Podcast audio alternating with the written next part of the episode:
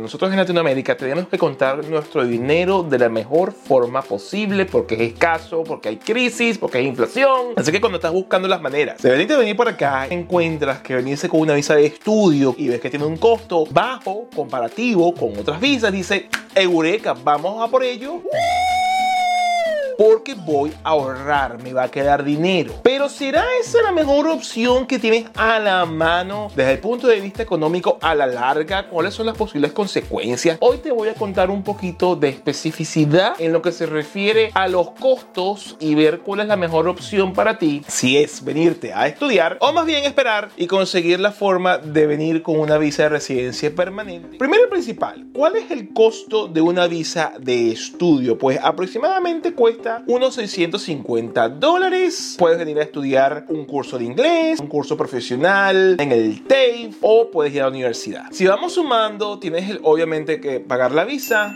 tienes que pagar los pasajes aéreos, y tienes que venir a estudiar. Vas a poder trabajar 24 horas aproximadamente, pero entonces, ¿cuáles son esos costos que a la larga a pesar de que la visa es muy económica, vas a tener que enfrentar. Si vienes a hacer un curso de inglés, cada tres meses, unos 3.300 dólares. Que nada puedes trabajar medio tiempo y que después de que termines ese curso de inglés o te metes en otro curso, porque eso no te va a dar residencia, tienes que seguir pagando. Si estamos hablando de un curso profesional B, eso te puede costar por seis meses 7 mil dólares, dependiendo del curso que vayas a hacer, así como que en promedio dependerá de la ciudad, dependerá de quién te da el curso. Si vas al TAFE, ahí la cosa va a depender del tipo de curso, que no es cualquier curso. Ah, no es que voy a estudiar estudios femeninos. No, no, es un curso que te permita en estrategia eventualmente decir, ah, mira, puedo ser residente. El rango es mucho más amplio y mucho más costoso, entre 4 mil a 22 mil dólares al año. Barata la visa. 650 dólares, no joda, vamos para encima. Ajá. Y los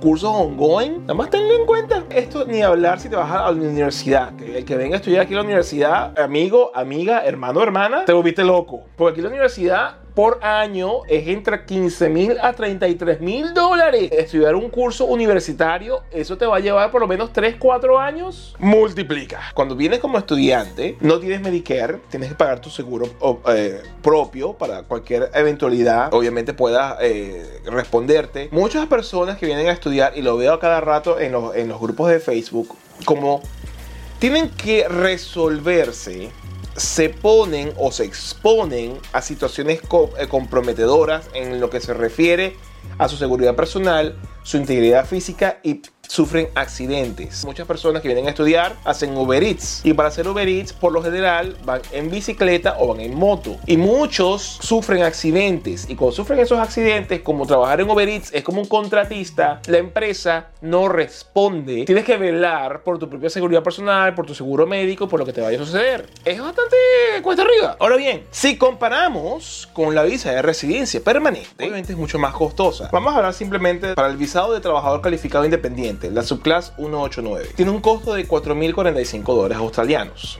eso hay que sumarle obviamente la reválida profesional, exámenes médicos, ah, traducciones y si usas abogados migratorios para que te guíen el proceso, hay que sumar los honorarios de, de esos abogados migratorios y eso puede subir entre 5 y 10 mil dólares más. Estás hablando que puedes que te gastes 20 mil, pero tú puedes extender desde tu país de origen o buscar la manera de, de, producir el dinero e irlo ahorrando y por lo menos primero presentar el examen de inglés. Una vez que tú presentes el examen de inglés, comencé a trabajar en la reválida, dándole tiempo de manera de poder ahorrar el dinero para cuando tuviese todos los recaudos necesarios para poder ir a la reválida, pagar la reválida. Una vez hecho eso, era el, el, proceso de entonces aplicar a la visa. Estás más tiempo en tu país de origen. Todo es un pros y contras. Es costoso. De buenas a primeras te puedes gastar en lo que es visa y reválida y los honorarios, unos a lo mejor 20 mil dólares, pero eso lo puedes alargar en, unos dos o tres años que te deje el tiempo de hacer las cosas paso por paso mientras tú vas reuniendo. Al final del día, si comparas y vienes acá a estudiar, nada más pensando que hagas un curso de inglés, que tienes que nada más puedes trabajar eh,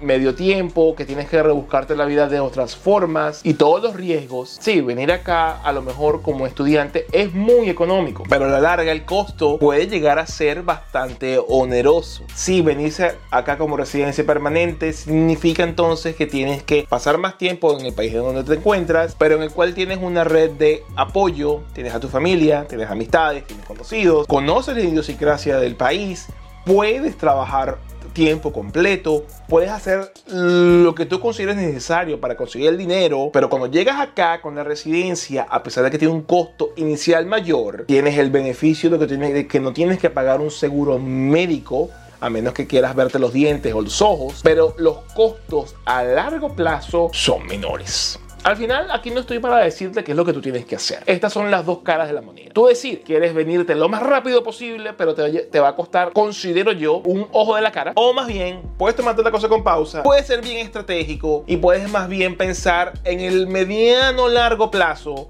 de, sí, quiero llegar en los próximos 2, 3 años a Australia y para ello la mejor opción porque el costo-beneficio es que a la larga llego y puedo trabajar simplemente full time, puedo hacer lo que sea, no tengo que tener gastos extra por estudio, gastos extra por un seguro médico que me cubra de todas las formas posibles. La decisión queda en ti. Mucha gente viene como estudiante y lo logra, así como que mucha gente viene como estudiante y no lo logra porque el dinero se hace escaso, porque no consiguen el trabajo o porque lamentablemente tienen accidentes y pues bueno, se les complica la existencia. La intención es que tú puedas lograrlo de la mejor manera posible y que al final del día, cuando lo colocas las cosas en una balanza, sea la que mejor se adapte a tu realidad tu vida. Te dejo por acá un episodio donde te comento en detalle nueve tipos de visa que, a las que puedes tú acceder para conseguir quedarte a vivir en Australia. Anda a verlo.